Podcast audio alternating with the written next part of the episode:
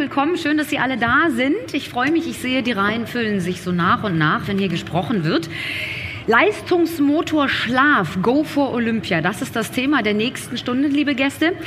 Die Olympischen Sommerspiele 2020 stehen auf dem Programm. Die Vorbereitungen sind intensiv ohne Ende. Ich denke mal, jeder Sportler bereitet sich vor und wir haben jetzt im letzten Vortrag, im vorletzten Vortrag auch schon gehört, dass es natürlich Vorgehensweisen gibt, wie man den Schlaf nutzen kann und entsprechend seine Leistungsfähigkeit stärken kann, meine Damen und Herren. Wie Sportler sich während des Trainings vorbereiten und im Rahmen der Vorbereitung auf Olympia nochmal ganz besondere Details in den Raum stellen, das besprechen wir jetzt, vor allem auch welche Voraussetzungen wir brauchen, um uns perfekt vorzubereiten. Ich freue mich sehr, dass an meiner Seite hier zur Linken Susi Erdmann ist. Sie ist ehemalige Leistungssportlerin im Wintersport. Ganz spannend, finde ich eine tolle Sache. Sie ist neunfache Weltmeisterin. Das muss man auch erstmal auf die Beine stellen im wahrsten Sinne. Sechsfache Europameisterin und dreifache Gesamtweltcupsiegerin mit drei olympischen Medaillen und sie hat uns eine ihrer Medaillen mitgebracht. Das finde ich ganz toll. Da gehen wir gleich nochmal drauf ein und halten die auch hoch. Sie ist sehr schwer. Ich hatte sie noch nicht in der Hand, diese wunderbare Medaille, aber das werden wir alles gleich nachholen, meine Damen und Herren. Sie ist natürlich die perfekte Ansprechpartnerin, wenn es darum geht, wie kriege ich Leistung? Schlafe ich, esse ich, bewege ich mich oder mache ich möglicherweise alle drei Dinge zusammen? Sie hat Dr. Friedrich Metz mitgebracht, da freuen wir uns auch sehr, der Geschäftsführer von Treude und Metz in vierter Generation aktuell, der ältesten Bettfedernfabrik Deutschlands. Er stellt hochwertigste Bettwaren her und setzt auf Weidegansdaunen. Was das jetzt im Detail ist, besprechen wir gleich. Ich bin sehr interessiert und sehr gespannt, muss im Kontext Sport auch eine sehr wichtige und große Bedeutung haben, meine Damen und Herren. Wir haben zu meiner Rechten, zu Ihrer Linken Neurowissenschaftler Dr. Christian Benedikt. Er setzt auf Schlaf als unseren persönlichen Schutzengel. Das ist schön, denn heute habe ich gelernt in seinem Vortrag, dass man einen Schutzengel quasi selber trainieren kann, denn wenn man ausreichend schläft, hat man ihn permanent dabei. Er hat für uns die neuesten Erkenntnisse aus der Schlafforschung insofern auch sehr wertvoll, ihn heute hier auf unserem Podium zu haben, meine Damen und Herren. Wir haben Sleep Recovery Coach Nick Littlehales. Ich freue mich sehr, dass er da ist. A very warm welcome. Er ist Schlaferholungstrainer für internationale Spitzensportler. Für ihn sind Rhythmus und Abstimmung das A und O. Wir haben auch gelernt, Mehrere Male 90 Minuten sind der Energiespender schlechthin. Er coacht neben Cristiano Ronaldo auch Lewis Hamilton und Lewis Hamilton macht das offensichtlich nicht ganz schlecht, denn er ist ja der aktuell amtierende Formel 1 Weltmeister, meine Damen und Herren. Jetzt schaut er gerade so ein bisschen verwirrt, aber es ist, wie es ist. Schlaf als Leistungsmotor für den Sport, meine Damen und Herren, können wir tatsächlich durch ein Schlafkonzept, was wir beeinflussen können, unsere Leistungsfähigkeit stärken. Diese Frage möchte ich gerne zum Start in den Raum stellen. Oder wird das alles überbewertet? Soll ich gleich machen? Ich würde sagen, sehr gerne. Susi ja. Hartmann. Gerade als äh, ehemalige Leistungssportlerin und ich war ja ah, 25 Jahre Weltspitze, das kann man so sagen. In der ehemaligen DDR hat's begonnen, dann ähm, 2008 hat meine aktive Karriere also wurde beendet. Ich habe zwei Sportarten gemacht. Ich war Rotlerin und dann Bobfahrerin mhm. und habe fünf Olympische Spiele mitgemacht und somit ähm, weiß ich natürlich auch, äh, wie man als Sportler sich wirklich optimal auf ein Rennen oder einen Wettkampf äh, vorbereitet. Und äh, das Thema Schlaf war schon immer ein großes Thema. Ähm, gut, zu meiner Zeit vielleicht nicht ganz so professionell ausgereift, wie es heute ist mit den Formel-1-Rennfahrern oder was weiß ich. Ja, aber wenn ich euch erzähle, wie wir geschlafen haben damals, ja, das ähm, war das schon ein ganz äh, spannendes Thema. Und ähm, das erste Mal, wo wir uns Gedanken gemacht haben, so richtig war natürlich, als wir uns kennengelernt haben, in Winterberg im Sauerland bei einem Rennen. Und ähm, wir sind Randsportarten, das muss man sagen. Wir sind jetzt keine Formel 1 und wir haben natürlich nicht in den Fünf-Sterne-Hotels geschlafen, sondern äh, in Gasthöfen, Pensionen und da kann man sich natürlich vorstellen, wie die Betten waren. Ne? Absolut. Und ich habe von einer Hausstauballergie und eine Milbenallergie und ich habe mich immer gewundert, warum ich immer solche Augen in der Früh hatte. Und ähm, damals, als wir uns kennengelernt haben, Paul Friedrich, ähm, bin ich das erste Mal so mit einem ordentlichen Bett erstmal habe ich mich auseinandergesetzt. Und ähm, er war auch derjenige, der Erste, der uns dann mit einem Reisebett ausgestattet hat. Das heißt mit einem ordentlichen Daunenkissen, mit einem ordentlichen Daunendecke, wo keine Milben drin waren oder was weiß ich, sondern einfach, dass wir wirklich auch zumindest vom, vom Bettzeug her äh, eine, eine gute Qualität hatten und ähm, die Augen auch nicht mehr so angeschwollen sind. Ähm, schwierig war es natürlich mit Matratzen, ganz klar. Ne? Diese günstigen Hotels waren äh, nicht optimal. Aber gut, wir waren jung, wir haben das halbwegs kompensiert und was uns eigentlich auch ein bisschen ja auch ähm, gestärkt hat, war immer dieser Rhythmus, Schlafrhythmus. Schlafrhythmus, das heißt wirklich, wir sind, äh, haben versucht, früh ins Bett zu gehen und immer zur gleichen Uhrzeit. Bei uns war es immer 22 Uhr. Und es gab ja auch damals in der DDR schon eine Nachtruhe. Und mhm. so blöd waren die damals gar nicht. Auch, also es war ja sehr streng bei uns, ne? Und Nachtruhe heißt wirklich Nachtruhe und ja, ne? ein Rhythmus. Und wir mussten immer um 22 Uhr ins Bett gehen. Und äh, um 6 Uhr sind wir aufgestanden. Und ähm, das war für mich die optimale Länge an Schlaf, so dass ich in der Früh wirklich auch fit war. Falls es mal ein Rennen gab, wo wir um 4 Uhr aufstehen mussten, dann habe ich mittags manchmal ein Powernapping gemacht. Das ist aber interessant. Also, ne? also eigentlich haben wir Sportler das oft gemacht, ja. dass wir nach dem Mittagessen uns so 20, 25 Minuten hingelegt haben und ähm, ja, dadurch nochmal natürlich neue Energie bekommen haben. Wir waren frischer, ausgeruhter für das nächste Training oder auch für das Rennen. Und ähm, ja, also Schlaf, muss ich ganz ehrlich sagen, ich bin ja auch so ein bisschen Schlafbotschafterin. Ähm, Tatsächlich, okay. Ja. Sehr schön. Genau. Schlafbotschafterin, genau, das finde ich klasse. Toll. Dieses Thema wirklich, wirklich wichtig ist und wir wissen ja, es hat Auswirkungen aufs Immunsystem, es hat äh, Auswirkungen auf unser Gehirn, ob wir äh, zerstreut sind oder ob wir klar sind, fokussiert sind. Ähm, das hat ja wirklich auf den Körper und das ist ja auch ganz normal, weil vor allem auch in der heutigen Zeit mit diesem medialen Überfluss und ständig ja. erreichbar sein und immer haben wir irgendwelche Reize aufs Gehirn. Das Gehirn muss sich ja auch irgendwann mal ausruhen und äh, Schlaf, die Tierwelt macht es uns ja auch vor. Ich habe ähm, drei Katzen zu Hause und die schlafen halt viel und sind dann okay. richtig fit. Ne?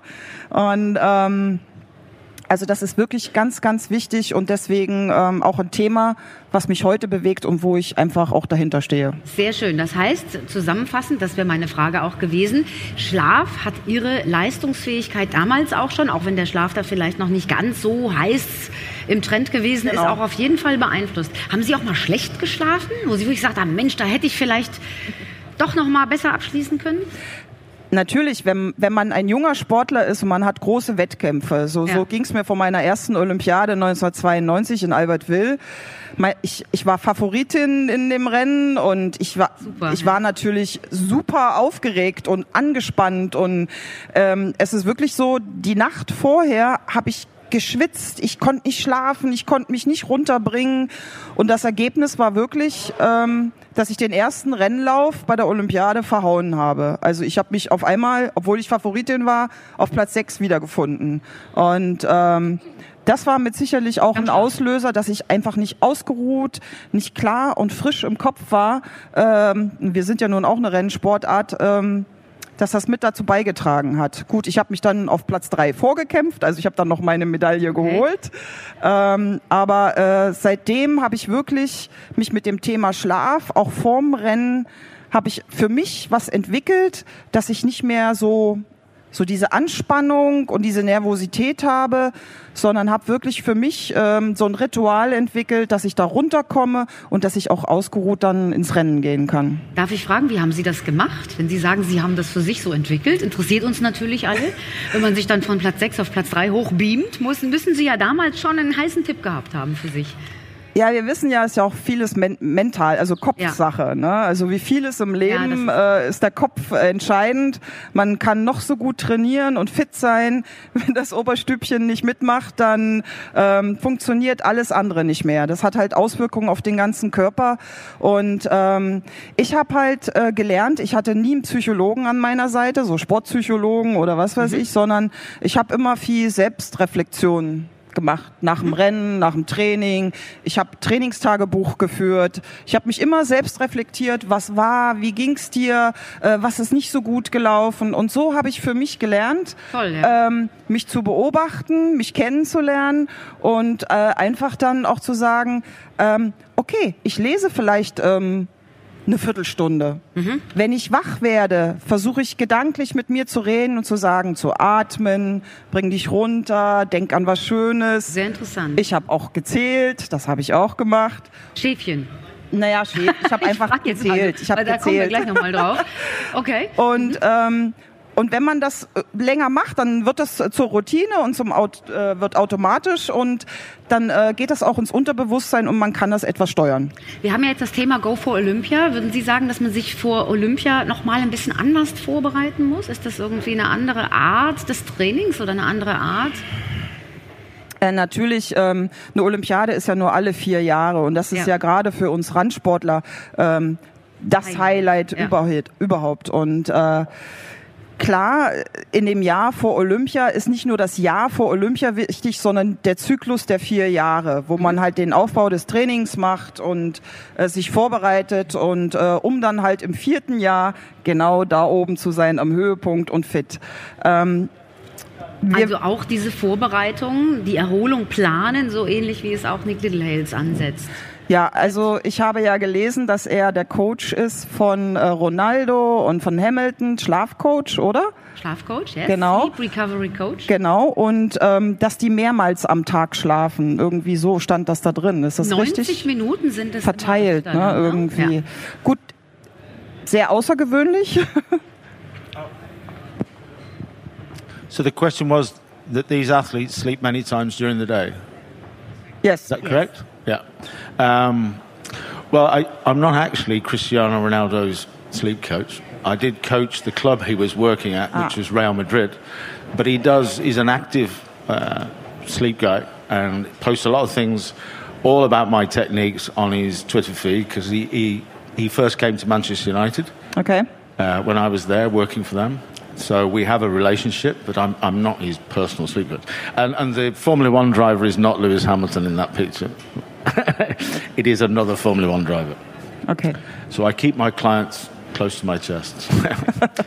but yes, during certain periods, um, like you experienced, with all the multi schedules, uh, particularly in Formula One and in football, is they do have to try and adopt um, sleeping more often in shorter periods just to keep a balance to it, to try and keep the pressures off. Mm-hmm. Mm-hmm. And, you know, it's certainly been interesting over the couple of decades I've been working in sports, and maybe a question for you would be what sort of challenges do you see that the athletes of today in your world uh, are having to, to face that were not there when you were at your peak? Okay. Äh, Nick, wenn du jetzt das so hörst im Zusammenhang, äh, wie sie damals geschlafen hat, was sagst du dazu? Ist das die völlige Katastrophe oder sagst du, naja, ich meine, wir sehen ja leibhaftig, dass das was gebracht hat. Und gerade no, im heutigen I, I, I think, I think, you know, there's been some fantastic developments in recent years mm -hmm. with a lot more experts, a lot more research, a lot more developments in our knowledge around it. Mm -hmm. um, but sometimes, you know, this natural human process is what she was doing was finding her own way. Mm -hmm and sometimes that works. But it's sort of with the pressures of the modern world. Um, that can develop into addictive behaviors, which we touched on before. So rather than trying to find a nice natural approach, they'll dip into drugs and over caffeinating and, and things like that to, to, try and overcome it, where you are trying to apply some natural things to mm-hmm. your overall approach, which is great. But maybe did you get advised to do that, or it just felt the right thing to do? Aber Sie sagten ja, dass Sie keinen Trainer, keinen Psychologen und auch keinen Schlafcoach hatten, den es aktuell nicht gab, ne? Ähm, in, seiner, in Ihrer Zeit. Nee, ich glaube, dieses Thema ist wirklich erst so in den letzten zehn Jahren für die Sportler ja. noch wichtiger geworden. Also wie gesagt, ich habe 2008 meine Karriere beendet und wir wussten von den Trainern nur, dass eine Nachtruhe und eine gewisse Anzahl von Stunden wichtig ist mhm. und dass Schlaf Regeneration ist. Das wussten wir einfach. Und ähm, wir haben immer gesagt, im Schlaf wächst der Muskel. Ja, ja. So, das, das war halt äh, so damals. Und das hat sich natürlich im Laufe der Jahre jetzt alles nochmal ganz anders entwickelt. Die Forschung und ähm, ist natürlich ein ganz anderes Thema. Und äh, aber schon damals wussten wir, Schlaf ist wichtig, ob Mittagsschlaf, ob äh, ein Schlafrhythmus und ein guter Schlaf. Ein okay. fester Schlaf. Äh, ich Christian Benedikt, genau, genau, in dem Zusammenhang, weil wir den Begriff dem, ja, Forschung gerade haben. In dem Zusammenhang, ja. ja. ich möchte mich gerne dem Nick anschließen. Ich finde es sehr, sehr schön, was er gesagt hat, dass es nämlich doch letztendlich darum geht, dass man für sich ganz individuell herausfindet, was passt mir am besten, was ist mein ähm, Schlafpattern, das ich gerne haben möchte und nicht das, was sozusagen von außen äh, an einen herangetragen wird. Klar gibt es Empfehlungen und die Forschung hat viel gezeigt, aber es darf nicht so sein, dass das aufdoktriniert definiert ist und dass wir sozusagen das Gefühl haben, wir müssen irgendetwas entsprechen und mhm. Gewohnheiten, die wir für uns geschaffen haben, die uns auch erlauben, gut zu schlafen und uns erholt zu fühlen und leistungsbereit in Frage zu stellen, weil es von außen so an einen herangetragen wird. Das ist nicht richtig und deshalb übereinstimme ich total mit Nick, dass es sehr, sehr gut ist, wenn man seinem eigenen Pattern auch folgt. Gut, ich denke, ich darf, nicht so weit. Ich darf vielleicht noch ergänzen, weil du gerade Susi die zehn Jahre ansprachst. In der Tat ist das so. Ich habe in 2012 äh, die Ehre gehabt, Marcel Hirscher ist ja nun eigentlich die Legende, jetzt kann ich das so sagen, in Österreich zum Thema Skilaufen, der auf mich zukam und derartige Probleme hatte ähm, und, und man ihm, ich habe ihn dann auch gefragt, den Zermatt, sag mal, wie ist das, kann dir da keiner, hilft dir keiner bei deinen Einschlaf-Durchschlafproblemen? Und ich kriegte da nur die Antwort, nee. Ich meine, ich bin jetzt, das ist ja vielleicht äh, schon zum Tragen gekommen, äh, aus, der, aus dem Materialbereich. Ich habe sicherlich ja. sehr viel gemacht, um gerade dieses Personal auf individuell umzusetzen. Das heißt, die Schlafprodukte, die ich zum Beispiel auch für Hirscher gemacht habe, in der Matratzenabdeckung, in der Zudeckung, in der Zudecke oder im Kissen, auch genau auf ihn abzustimmen. Das ist also, sagen wir mal, nicht nur mein Fable, sondern das ist genau der Fokus, den ich ganz konzentriert hochgehalten habe. Ich habe über Jahre den deutschen Skiverband in dieser Richtung unterstützt, betreut und habe auch heute dieses immer noch als ein Kernthema, weil ich sehe es als sehr wichtig an. Sicherlich das Thema Schlafzeiten in der Individualität, aber auch die Produkte müssen einfach zum Typus passen. Das ist wie mit dem Schuh für den Fuß oder die Jacke oder äh, wie auch immer. Und äh, deswegen bin ich da auch äh, schon sicherlich mit einigem behaftet worden. Herr Dr. Metz, Sie machen das ja nun schon in vierter Generation, lange Jahre.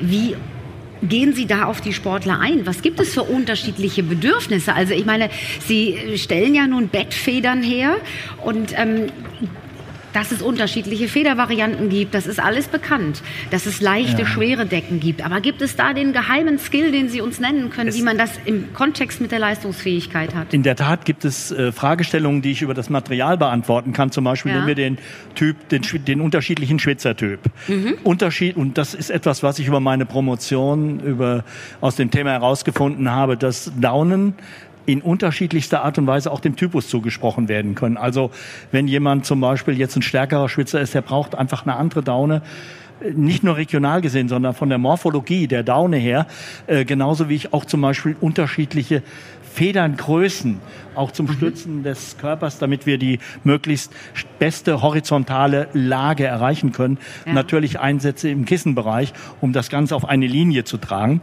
wie die Orthopäden jetzt dann sagen würden. Mhm. Das sind alles solche Erfahrungen. Hinzu kommt bei mir natürlich, erstens habe ich selber auch Sport studiert und bin sehr schnell an die Sportler rangekommen, nämlich auch in 92, Albert Will, war das Thema von zwischen uns beiden, meine damalige Freundin, die Biathletin Antje Miserski, gewann damals die erste Goldmedaille im Biathlon.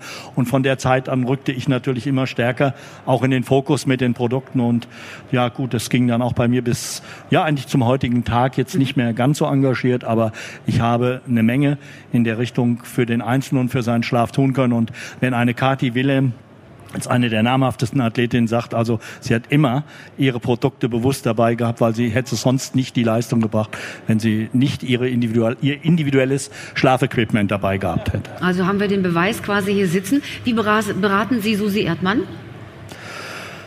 Telefonisch Sie, sind, Sie, zum Teil. Ja auch, Sie tauchen ja als Team hier zusammen auf. Also gehe ich mal davon aus, dass Sie äh, in seinen Produkten schlafen. Äh, wenn ich da so indiskret fragen darf, interessiert mich jetzt wirklich, was äh, Sie da für Utensilien nutzen.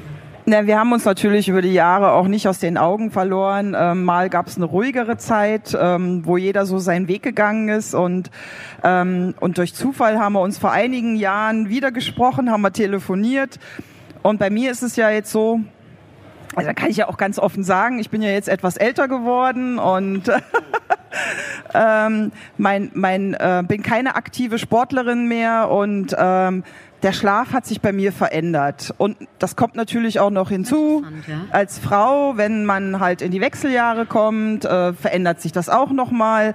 Und über dieses Thema haben wir telefoniert und ich habe gesagt, Mensch, ich schlaf so schlecht und ich krieg's irgendwie nicht hin. Gerade Thema ähm, Hitzewallung. Und ja, und das ist jetzt so ein neues Thema. Okay, das heißt aber, Sie schlafen immer noch äh, in seinen Fällen? Ja, ich habe jetzt erst äh, von ihm ein, ein neues Downbett bekommen, okay. Äh, weil ich einfach nicht mehr wusste, wie, wie ich mit dieser Wärme umgehen soll. Und das auch. funktioniert sehr gut. Okay, wunderbar. Ja. Jetzt gebe ich mal die Frage bzw. einen neuen Gedankengang an Sie weiter. Christian Benedikt, wir hatten ja auch im Vorgespräch gesprochen über verschiedene Themen und wir sprechen ja sehr gerne über diese drei Säulen, die wir haben. Bewegung, Ernährung und auch Schlaf, der sehr wichtig ist. Wir hatten zwei Gedanken, die gebe ich Ihnen jetzt auch beide so mit. Zum einen sagten Sie mir, Manche sehen es auch tatsächlich ein bisschen zu schwarz. Man muss die Kirche irgendwie im Dorf lassen. Und in dem Zusammenhang auch die Frage, wo setzen Sie bei den drei Komponenten Ihre Priorität? Wenn es nicht nur der Schlaf jetzt an der Stelle ist. Also zur ersten Frage. Sehen Sie, ich benutze mal folgendes Beispiel. Wenn ich jemanden treffe und ihm erzähle, die Forschung hat mir gezeigt, dass es gut, dreimal pro Woche 30 Minuten Sport zu machen für den Otto-Normalverbraucher, schweißtreibend. Da gibt es viele Forschung, die gezeigt hat, das ist gut für die Gesundheit. Ja. dann treffe ich diese Person nach vier Wochen wieder und dann sagt die Person zu mir, du, ich habe das gemacht, ich habe es versucht, aber ich habe nur dreimal 20 Minuten geschafft. Dann sage ich ja nicht zu dieser Person, du, dann lohnt sich das nicht, dann kannst du jetzt auch aufhören. Und das Gleiche sollte man auch auf den Schlaf anwenden, wenn jemand schläft und sagt, du, ich schlafe fünf Stunden, ich schaffe es nicht, diese sieben Stunden zu schlafen, das stresst mich, dann sollte ich ja nicht auch sagen, du, dann, das ist nicht gut, das ist gefährlich. Mhm. Ich sollte sagen, hey, wir haben hier eine Basis und auf der können wir aufbauen. Und wir können eben das weiterentwickeln. Und ich finde, das ist gut, dass Schlaf so viel Aufmerksamkeit bekommt, weil viele an Schlafproblemen leiden.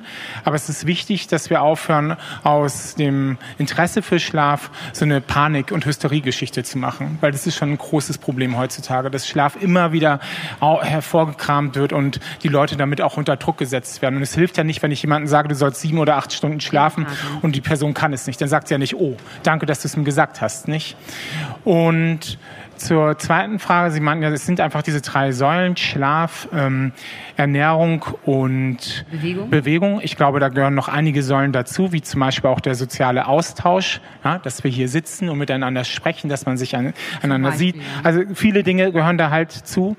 Und ich denke, dass die alle aneinander bedingen. Also es ist jetzt nicht so, dass man, wenn man nicht schläft, das hat Forschung gezeigt, ist man mehr, ist man weniger geneigt, physisch aktiv zu sein und hat auch sportlich nicht die gleiche Leistungsfähigkeit. Wenn man sich mehr bewegt, schafft man einen größeren Schlafdruck und wenn man gut isst, wenn man ähm, gut also das Essen teilt, ja, die gesunde Mischung das hat dann natürlich immer auch einen positiven Effekt. Aber nichtsdestotrotz, alle hängen miteinander zusammen und es ist nicht das eine wichtiger als das andere.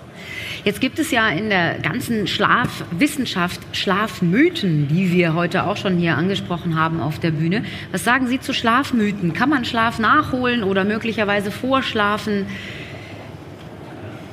Ist das ein Gedankengang? Ähm, also Schlaf können Sie natürlich nachholen. Ja. Das weiß jeder, der, der unter der Woche nicht genügend geschlafen hat und am Wochenende erstmal lange ausschläft. Nicht? Ist das dann der gleiche Schlaf? Ja, es ist einfach Rein so, dass Sie natürlich dann schon versuchen, den Schlaf zu kompensieren. Und es ist auch so, wenn Sie kürzer schlafen, wird in der Folgenacht der Tiefschlaf intensiver. Das, okay. das, der Körper versucht natürlich schon, das zu kompensieren. Okay. Das Problem ist, dass natürlich diese Kompensationsfähigkeit begrenzt ist. Mhm. Nicht? Und man dann solche Dinge hat, wie dass man leicht reizbar ist, dass man müde ist, unfokussiert. Und das alles kann man natürlich nicht in dem Ausmaße kompensieren. Mhm, nicht? Verstehe. Ähm, und das mit dem Wochenendschlaf ist natürlich schon auch eine gute Sache, in dem Sinne, dass sie das nachholen, was ihnen fehlt. Aber der Wochenendschlaf wird ja nicht sozusagen das kompensieren, was ihnen unter der Woche fehlte. Und was zum Beispiel auch dazu geführt hat, dass sie schlechter in ihrem Beruf waren, dass sie schlechter in ihrem Sport waren. Dann können sie ja nicht sagen, ach, jetzt retrospektiv habe ich noch genug geschlafen und nachgeholt. Das okay. müssen sie natürlich vorlegen. Also dieses Nachholen respektive Vorschlafen gibt es tatsächlich.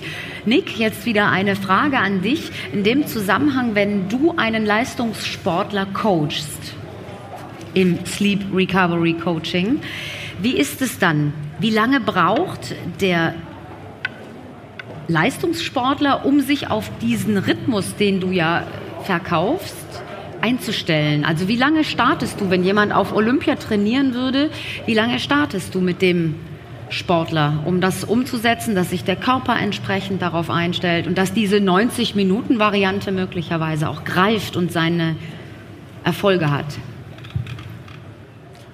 Um, if I understand that correctly, um, you would already get the athlete onto this pattern. So as Dr. Benedict said, it's, it's, um, the challenge is to stop them worrying about the lack of sleep they might be getting or the lack of quality. They worry about it, which creates even more anxiety around it. Okay. So you work with a, the basics and the base of what they're trying to do.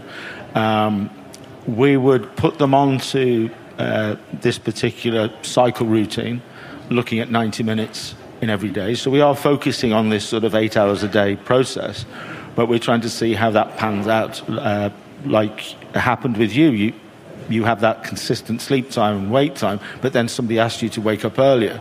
So you you always need a way to to modify what you're doing within a controlled approach. So what we would do is we would look at 35 cycles in a seven day period, five a day. And we would look at the schedules to see where those recovery opportunities would arise. And we would start them on that uh, from day one. So if I'm working with an athlete right now, they'd start that process right now. And when they get closer towards a particular event, as the challenges get greater on that anxiety and worry, mm-hmm. uh, then we'd use that approach even more. So as they get closer to it, mm-hmm they would sleep in shorter periods more often going into it. Mm-hmm. And as they come out of it, they would just rebalance it. But the principle mm-hmm. is that we're not saying you can get 20 cycles a week or just three hours. We're saying that we want to try and look to plan for 35 cycles in a seven day period. But sometimes it doesn't always reveal itself mm-hmm. in exactly the same way every day.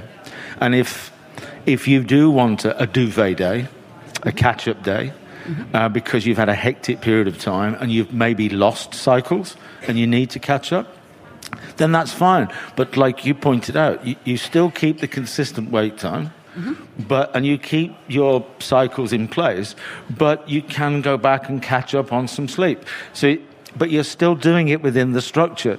So many people will get to say a weekend and they've had a hectic week and not slept very well, and then they'll they'll wake up, hit the snooze button, switch it off, and keep trying to sleep. And we see a lot of athletes that will come back from a training session in the morning and go home and fall asleep on the sofa for hours. And that messes up the whole process. So it keeps them nicely structured. But I think where it came so much more apparent to me was working with a single handed round the world sailor. And they were having to be on a boat sailing on their own for three months around the world okay. in a race. And they're not racing alongside each other. Mm-hmm. They can't even see the other racers half the time. And they could only go to sleep if certain factors were in place. They couldn't leave the deck. Mm-hmm. And even when they did leave the deck, they were strapped into a chair with sensors. Mm-hmm. So they couldn't even think about just sleeping in blocks in any. They could only sleep when so many. Fa- so they might sleep for 26 minutes every six or seven hours, or longer. So you had to bring them into that process before they went on the race and bring them out of it, because if you didn't, if they just approached, we have to get eight hours a day, it would have crucified them. They wouldn't have been able to race or deal with the complexities of being a single handed round the world sailor. But these things can't sort of be adopted without care. Mm. You know, because you can't suddenly start thinking. A lot of my athletes will go, Nick, I'll just get one cycle a day. That's amazing. No, no, no, no, no, no, no, no. you know, we. must. schon in einer gewissen Kompaktheit yeah. nutzen. Man kann es nicht nur sporadisch nutzen. Yeah, Vielleicht yeah. in dem Zusammenhang, liebe Frau Erdmann, ich habe jetzt schon munkeln gehört, so ein kleines bisschen, dass das nicht so einfach ist. Also Sie sagten ja eben auch, ähm, Sie hatten eine ganz andere Vorgehensweise. Wenn Sie das jetzt so hören, könnten Sie sich vorstellen, das umzusetzen? Oder wie würde das in Ihrer Sportart aussehen? Oder eben nicht gehen, wie Sie sagten? Ach so, genau, richtig, da habe ich jetzt auch nicht dran gedacht. Ähm, Mikrofon. Klar, wenn ich ähm, keine Materialsportart habe oder eine Materialsportart habe, wo ich Leute habe, die das für mich erledigen und mhm. ich mich nicht selber darum kümmern muss äh, und die Zeit habe, das vielleicht dann auch mal auszuprobieren, dann ist das ja okay. Aber ich weiß nicht. Also wenn Sie das damals hätten machen müssen, dann wären Sie vielleicht nicht so erfolgreich gewesen. Das, Könnte man das jetzt daraus schließen? Nee, das kann man ja nicht sagen. Also ich, ich meine, als Sportler bist du ja eigentlich schon auch offen für neue Dinge, die dich ja. eventuell weiterbringen. Also man, man hat ja auch im Training äh, neue Sachen ausprobiert ja. und ähm, das würde ich jetzt nicht so sagen. Ich glaube, das, das muss man dann sehen und versuchen irgendwie. Ähm, das kann man natürlich nicht in der Rennsaison machen oder irgendwie, sondern halt dann im Sommer mal ausprobieren, ob das funktioniert. Und ähm, aber ich glaube, das wäre bei uns eher schwieriger gewesen rein vom Rhythmus dann her, vom das Rhythmus auch umzusetzen. Her. Ich meine, genau. Wintersport ist natürlich auch nochmal eine ganz andere Baustelle ja. wie vielleicht Fußball oder möglicherweise ja. Formel ist 1. Anders, ja. Grundsätzlich, wenn man das nochmal in einen sportlichen Kontext stellt, auch wenn wir das vielleicht schon angerissen haben, wie wichtig ist für Sie geistige Erholung? Denn ich meine, man hat ja nicht immer die Zeit, wenn Sie dann äh, mitten im Run sind auf gut Deutsch. Sie sagten zwar, na, Sie lesen dann und Sie versuchen den eigenen Rhythmus zu finden, aber wie wichtig ist das für Sie? Also für mich persönlich, für mich und auch heutzutage noch für meinen, für meinen ich, ich gehe ja jetzt einen ganz normalen Beruf nach. Also ich muss ja jetzt immer noch arbeiten. Ich stehe in der Früh um 4 Uhr auf, äh, muss eine Stunde zur Arbeit fahren. Also ich bin bei der Bundeswehr und wir fangen halt früh an. Und ähm, für mich ist es, ich kann leider keinen Mittagsschlaf machen, der fehlt mir wirklich. Dieses Powernapping fehlt mir, okay. also was ich ja als Sportlerin oft machen konnte. Und ähm, aber für mich ist es so, dass wenn ich um 4 Uhr aufstehe, dann gehe ich um 9 ins Bett. Das ist so. Mhm. Weil, weil ich sonst einfach, ja, weil ich einfach sonst ähm, ja, das nicht durchhalte. Aber wir haben schon gehört, sieben Stunden sind ja genauso plus minus die richtige Zeit. Ja, ich schlafe vielleicht manchmal auch nur fünf Stunden oder fünfeinhalb. Aber ich versuche genauso, wie Sie es auch sagen, da versuche ich mich nicht zu stressen. Wenn ich, wenn ich wach werde und ich merke, ich kann nicht einschlafen, dann lese ich wieder ein bisschen, dann komme ich wieder runter. Oder was mir jetzt mittlerweile äh, hilft, ein Hörbuch, so ganz leise im Hintergrund, ein Hörbuch und dann dauert das nicht lange, ja. dann bin ich das wieder weg. Das ist nett, ja. Das, das ist, also ich versuche da halt so für mich so ein bisschen wie man es auch sagt, so ein bisschen individuell auch für mich meinen Weg zu finden. Aber ähm, ich brauche ich brauch so ein bisschen diesen Rhythmus. Da bin ich halt so. Ne? Das ist ja von. Also haben wir es wieder, dass jeder seinen eigenen Rhythmus genau. auf irgendeine und, Weise und, finden muss. Und ich brauche Little Hales mit seinem Rhythmus, Sie mit Ihrem Rhythmus. Ja. Ich möchte gerne noch mal auf Olympia eingehen. Gibt es dieses Jahr besondere, also jetzt 2020 in den Sommerspielen, besondere Herausforderungen, die Sie uns verraten können? Ich könnte mir vorstellen, dass Sie das bestimmt alles noch verfolgen. Ja, ich verfolge das natürlich schon, ähm, aber ich weiß jetzt nicht, was die Athleten einzeln in der Vorbereitung okay. machen. Also da bin ich natürlich jetzt auch zu weit weg und ähm, ja, kann ich so direkt jetzt nichts dazu sagen, wie die Athleten das machen. Einen kleinen Blick möchten wir aber gerne noch mal auf Ihre Medaille. Da warte ich jetzt schon die ganze Zeit drauf und ich bin ganz sicher, Sie sind auch schon ganz erpicht, dass wir die mal hochhalten. Dürfen wir das mal machen? Ja, ja. machen Sie es am besten, nicht, dass Sie mir noch irgendwie, dass man diese Medaille, da man, davon haben Sie drei Stück an der Zahl. Alle Farben. Ernsthaft? Alle, alle drei Farben? Sehr cool. Und ähm, was ist das für ein Gefühl, wenn Sie die so überreicht kriegen? Weil ich meine, das muss ja schon dramatisch sein.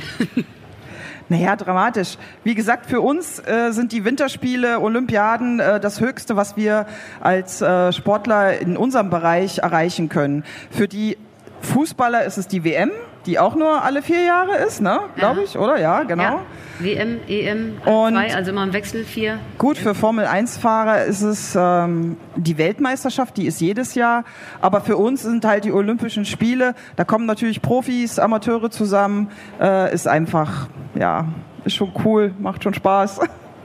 Muss ich schon sagen. Also ist die wirklich so schwer? Darf ich mal anfassen, bitte? Ja. Wenn oh, jemand ja. möchte, kann gerne nachher mal vorkommen und kann sie mal anfassen. Sieht toll aus, ja. ist in der Tat wirklich schwer. Ja? Soll ich die mal in die Runde geben? Nick, genau. Also ich finde es klasse, aber toll, dass Sie die auch mitgebracht haben. Ja, ich sehe schon. Ja, ist äh, Salt Lake City. Ja. Ah ja, genau. Nick, so haben wir nicht gewettet. You don't like gold? You don't like gold? Could you take a selfie? Ja. Herr Dr. Metz, ich habe noch eine Frage in dem Zusammenhang an Sie, nochmal ein anderer Gedankengang zum Thema Weidegans. Ähm, Sie haben das Weidegans-Produkt ins Zentrum Ihrer Aktivitäten gestellt. A, was ist das? Und B, warum ist es so toll für Ihre Sportler?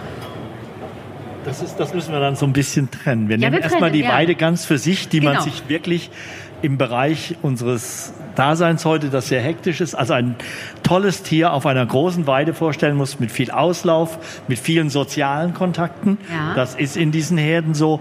Und die eigentlich eine, eine Freiheit leider Gottes nur über halt meistens ein Dreivierteljahr höchstens erfahren dürfen. Dann kommt der nicht vegane Mensch zum Tragen, der die Weihnachtsgans als Tradition natürlich verzehrt.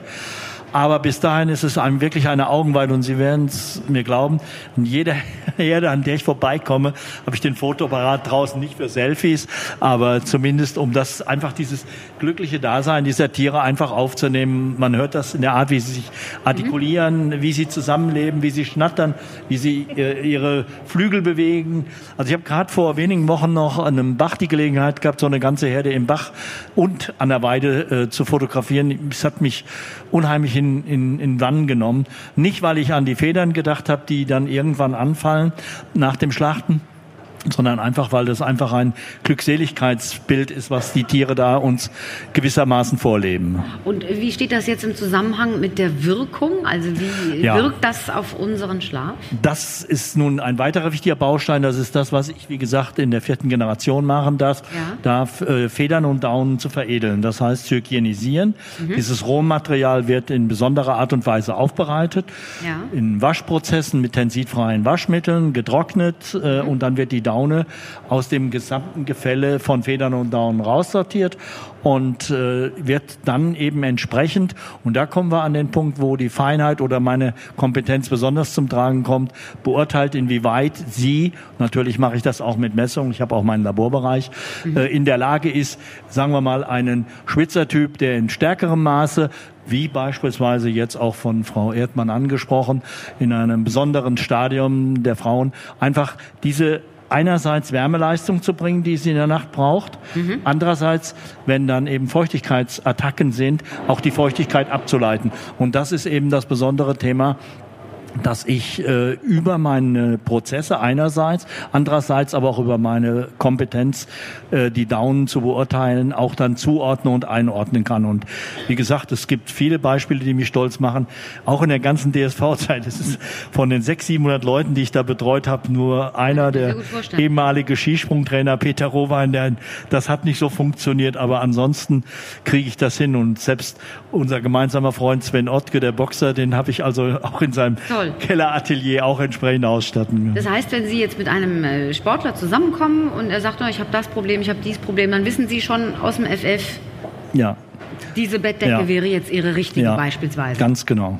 Also nicht nur von der Daune, selbst von der Morphologie der Daune, sondern auch den Typus der Decke auf ihn zugeschnitten. Mhm. Das heißt, Und Ihre Erfahrung, die Sie so haben, ist das jetzt rückblickend? Wie haben die Sportler geschlafen? Also auch mit Rückmeldungen oder arbeiten ja. Sie auch mit also, Forschungsergebnissen also, zusätzlich? Also die Rückmeldung ist das eine, klar, aber auch mit Forschungsergebnissen vielleicht um dort Ja, die Unterstützung jetzt, ich sag mal, von Instituten habe ich in der Richtung weniger haben können. In der Agrarwissenschaft okay. interessiert der Mensch weniger als das Tier, da wo ich ja eigentlich dann herkomme. Aber die in der Tat aus dem Bereich, nehmen wir jetzt mal den Deutschen Skiverband äh, und die entsprechenden Ärzte drumherum, mhm. da habe ich natürlich äh, bis hin zum Olympiaarzt Bernd Wohlfahrt, also diese genau dieses Feedback auch immer erzählt. Und okay. was eben interessant ist, und das erfüllt mich besonders mit Stolz und Freude, dass gerade diese Damen, äh, die in den Kadern waren, heute äh, Mütter sind, also nicht mehr dem Leistungssport ganz so verbunden sind und dass die heute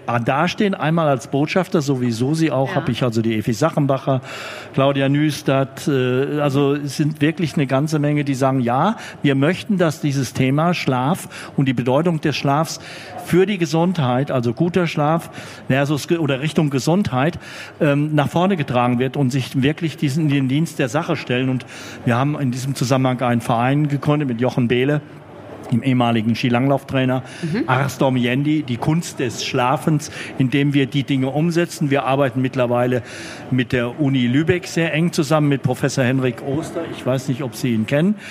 Mit ihm gehen wir auch gemeinsam an jüngere Kreise heran. Und toll finde ich es, dass Susi gesagt hat, sie möchte sich gerne den Älteren und dem Schlaf widmen. Das war ihre Ansatz, Geschichte, ja. weil wenn auf der einen Seite, wie gesagt, die jungen Menschen sind natürlich eine klare Herausforderung. Ich habe das jetzt gerade, du kriegst gerade bei der Familie Neureuter hautnah mit.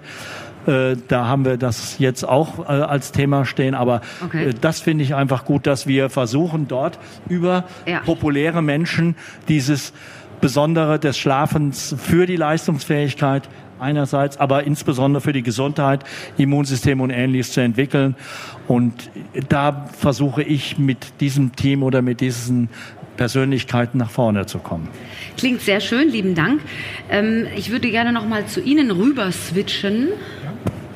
Und zwar, ähm, wir hatten ja jetzt darüber gesprochen, dass der Gesundheitstrend ganz brandaktuell da ist und immer mehr wird, immer mehr Menschen sich mit dem Thema Schlaf auseinandersetzen. Und es ist ja auch so ein bisschen äh, in der Gesellschaft, ja, die Gesellschaft schläft schlecht und nicht so gut. Jetzt eine Frage an Sie, weil Sie ja mit der Forschung äh, sehr viel arbeiten und absolut in der Forschung aktiv sind. Ähm, die Gesellschaft wird ja immer älter. Mhm. Allerdings heißt es auch, wir würden schlechter schlafen. Jetzt sagt man ja, hm, Schlaf würde das Leben auch verlängern. Wie steht das jetzt im Kontext? Wie können wir uns das vorstellen oder was sagen Sie dazu? Naja, dass wir eine immer ältere Gesellschaft werden, das steht mhm. ja nun mal so fest. Und natürlich führt, wie auch von Ihnen bereits erwähnt, äh, auch das zunehmende Alter dazu, dass wir gewisse Wehwehchen haben oder auch gewisse Veränderungen durchlaufen, die es uns schwieriger machen, auch zu schlafen. Mhm. Ganz ehrlich gesagt, denke ich manchmal, dass die Leute dann auch die Kirche mal im Dorf lassen sein sollten und sich einfach sagen, Mensch, ich schlafe zwar schlechter im Vergleich zu, wie ich geschlafen habe, als ich jung war, aber ich schlafe trotzdem eigentlich immer noch relativ gut, nicht? Ja. Ähm, aber nichtsdestotrotz gibt es natürlich auch äh, viele Leute, die halt auch Schlafprobleme haben und die sollen dann natürlich auch die Unterstützung bekommen, die sie brauchen. Nicht? Das Alter an sich hat ja natürlich auch, äh, stellt ja auch ein Risiko dar, zum Beispiel für Schlafapnoe. Das ist ein typisches, ja. typischer Risikofaktor für Schlafapnoe. Ja, also ich meine, der Zusammenhang ist ja mhm. durchaus interessant. Man sagt, wir haben eine schlaflose Gesellschaft, mhm. so haben wir es heute auch auf der Bühne gehört. Wir schlafen irgendwie alle schlecht. Mhm. Gut, wir lassen jetzt die Kirche im Dorf. Ich glaube, das beruhigt den einen oder anderen in unseren Reihen. Ich, nein, nein, ich, nein, nein, ich, ich bagat, nein, nein, so meinte ich das nicht. Ich bagatellisiere nicht das Problem, dass es Leute gibt, die Schlafprobleme haben. Aber ich sage einfach, dass wir auch dieses Problem, die, die Probleme haben, sollen natürlich auch Hilfe bekommen, die ja. lang oder chronische Probleme haben. Mhm. Aber wir sollten nicht aufgrund dieses Bewusstseins für die Bedeutung des Schlafes jede schlechte Nacht in Frage stellen. Mhm. Ja? Und jeder, der dann auch zum Beispiel Sleep Trackers benutzt, um seinen eigenen Schlaf zu bewerten, dazu ähm, verleiten, seinen Schlaf in Frage zu stellen. Nicht? Das ja. machen auch viele Leute, die sich übrigens dadurch auch unglaublich gestresst fühlen und sagen, was ist mit meinem Schlaf? Der sieht nicht mehr so aus, wie er voraussah. Ein Schlaf, der Schlaf spiegelt ja den Tag wieder nicht. Und mein Tag ist nicht jeder, jeder, jeden Tag mache ich nicht das Gleiche. Mhm. Und natürlich durchlaufe ich auch Zyklen. Ich äh, habe andere Belastungen und das führt natürlich auch zu einer anderen Form des Schlafes. Und das muss man sich in das Bewusstsein rufen. Nichtsdestotrotz gibt es natürlich Möglichkeiten, den Schlaf in bester Art und Weise zu sich einzuladen nicht? Ja, mit schlafhygienischen Maßnahmen. Das ist schön. Das ist schön. Durch ein Ritual möglicherweise. Durch ein Ritual. Ja. Wobei ich, ich möchte, eine Sache möchte ich noch ähm, hinzufügen. Als hier die Diskussion war, für Sportler ist es gut mit diesem polyzyklischen Schlaf. Ich glaube schon, dass für einen Sportler das sehr interessant sein kann, das Konzept. Warum? Viele Sportler, die sich so auf den Wettbewerb hinbewegen mhm. und den Wettbewerb vor Augen haben, klagen über Schlafprobleme. Die sagen, ich kann nicht mehr schlafen, ich bin so voller Adrenalin, so fokussiert auf diesen diesen Zeitpunkt, wo ich diesen Wettbewerb haben muss. Und da kann natürlich schon auch sowas wie so ein polyzyklischer Schlaf helfen, weil ich viel Schlafdruck habe, die Möglichkeit habe auch zu schlafen, um auf ein gewisses ähm, Schlafpensum zu kommen. Mhm. Und es gibt tatsächlich auch aus, ähm, australische Forscher, die das Sleep Banking nennen ja, und sagen, du sollst sozusagen, je näher du dich dem Wettbewerb annäherst, ähm, versuchen, mehr kurzfristig dann auch zu schlafen und so viel Schlaf wie möglich zu bekommen, weil in der Nacht vor dem Wettbewerb Wettbewerb werden sie eh nicht mehr schlafen. Aber das hat nicht nur was mit Sport zu tun, auch wenn sie am nächsten Tag ein Interview haben, werden sie nicht schlafen. Nicht? Also Oder zumindest nicht so ruhig wie sonst. Ich denke, wenn man so viele Interviews gemacht hat wie Sie, dann wissen Sie wahrscheinlich schon, wie Sie auch sagten, dass man sich so ein bisschen darauf dann einstellen kann, oder? Ja. Und denken Sie, ich meine, klar hat man auch irgendwann eine Erfahrung und kann sich besser darauf einstellen. Aber wie gesagt, Sie haben es ja auch gesagt, es ist von Sportart zu Sportart unterschiedlich. Die Herausforderungen sind unterschiedlich. Und wenn man zum Beispiel auch darüber nachdenkt, in Amerika gibt es viele, die müssen von der West- zur Ostküste und zurück. Die leiden sehr unter dem Jetlag. Und da gibt es Forschung, die eindeutig zeigt, dass das auch die Leistungsfähigkeit im professionellen Kontext beeinträchtigt. Da kann natürlich ähm, sowas wie polyphasischer Schlaf ein ideales Instrument sein, um dem entgegenzuwirken, damit man überhaupt auf eine gewisse Anzahl an Stunden kommt. Genau, also ich, ich sag ja, ist von Sportart zu Sportart unterschiedlich. Wir haben wenig Zeit zwischendrin, um mal ein Nickerchen zu machen oder sich die Zeit zu nehmen, weil wir einfach unsere Kufen selber schleifen müssen. Wir müssen unser Material herrichten mhm. und äh, müssen trainieren zweimal am Tag oder dreimal am Tag und das ist dann wirklich schwierig. Wir versuchen das immer mittags einzubauen, so, so ein Zeitfenster, wo wir mal äh, Schläfchen machen. Ähm, aber ich meine, ich finde das spannend. Also ich bin ja offen für sowas Neues. Ne? Also ich finde das toll. Ich würde das auch ausprobieren, aber es geht natürlich beruflich nicht. Ich, ich, glaube, man kann tatsächlich zusammenfassen, wenn man sich verschiedene Fragmente auch hier von unserem Sleep Forum zusammenklamüsert, angefangen von der Matratze über die richtigen Bettfedern, dass wir uns tatsächlich das selber so ein bisschen zurechtstricken müssen. Ist das korrekt? Nick, du wolltest noch was sagen. Sehr gerne. Um, I just wanted to say, is, is your perception of being able to make some changes, because there's so many other things that you have to do. The mindset is, is if you put your recovery first, there's lots of things you do every day, even with coaches and individuals, where we waste time. We could have done it at a slightly different time, a little bit quicker, in all those. So one of the little jobs of going through with an athlete is is to identify that those moments are more important than some other little factors. It's not preparing the sledge, but within any 24 hour, as humans, we are great at wasting time. Right? And we, and we do things longer than we should do or could do. We spend conversations with each other when we could have made that quicker. So that's what you try and do is, is that's your normal routine. And if you go in there with a recovery mindset, you can find that you can schedule these things in and you actually are able to be more productive and do more things because of that approach. So that's where you always start with those sort of things.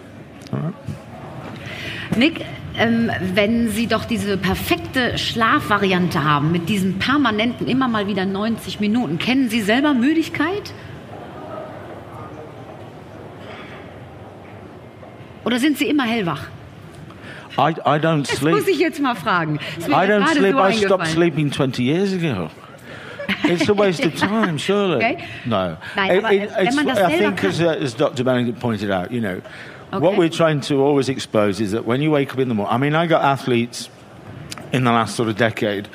They'd never asked me this question, but now they do. Nick, I only got so much REM sleep last night, said my tracker. What do I do? Okay. You know, and I'm worried that my sleep, I've just bought this new mattress, and my sleep seems to be deteriorating when it's supposed to be making it better. Okay. I'm going, oh, oh, oh, okay. There's so many variables and everything else. So you wake up in the morning, and it's a bit like in the military. Uh, if you've heard of do the 180, you just did I sleep okay? Did I sleep not? Whatever. Forget about it. Crack on with your day.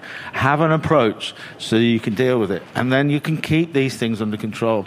And also, you know, there's a party on tonight here at Heimtech. So, and I'm in a different hotel with a different bed with a different mattress. Mm-hmm. I've been stuck in here all day under this type of light. I've had no daylight. I've had nothing. My eating habits have changed. My drinking habits have changed. So I am not going to be expecting Okay. to be getting my fantastic eight hours night sleep tonight. So what I'll do is focus on enjoying the process. Not putting myself under pressure. So, probably when I do get back to my hotel and chill out for a little bit, then I'll go to sleep and have a few cycles and feel good about that. Rather than worrying about it already sat here on this, that I'm not going to sleep well tonight, that's going to affect tomorrow. So I, I'm just like everybody else. You know, this is Also what you go through. recht entspannt. Yeah, you're just Gechillt. trying to. You're just trying to.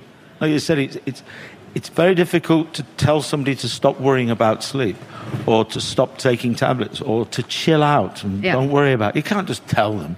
You take them on a little journey, and they suddenly realise they've stopped worrying about it, and the consequences of that is normally their quality starts to increase because they're not worrying about it so mm-hmm. much.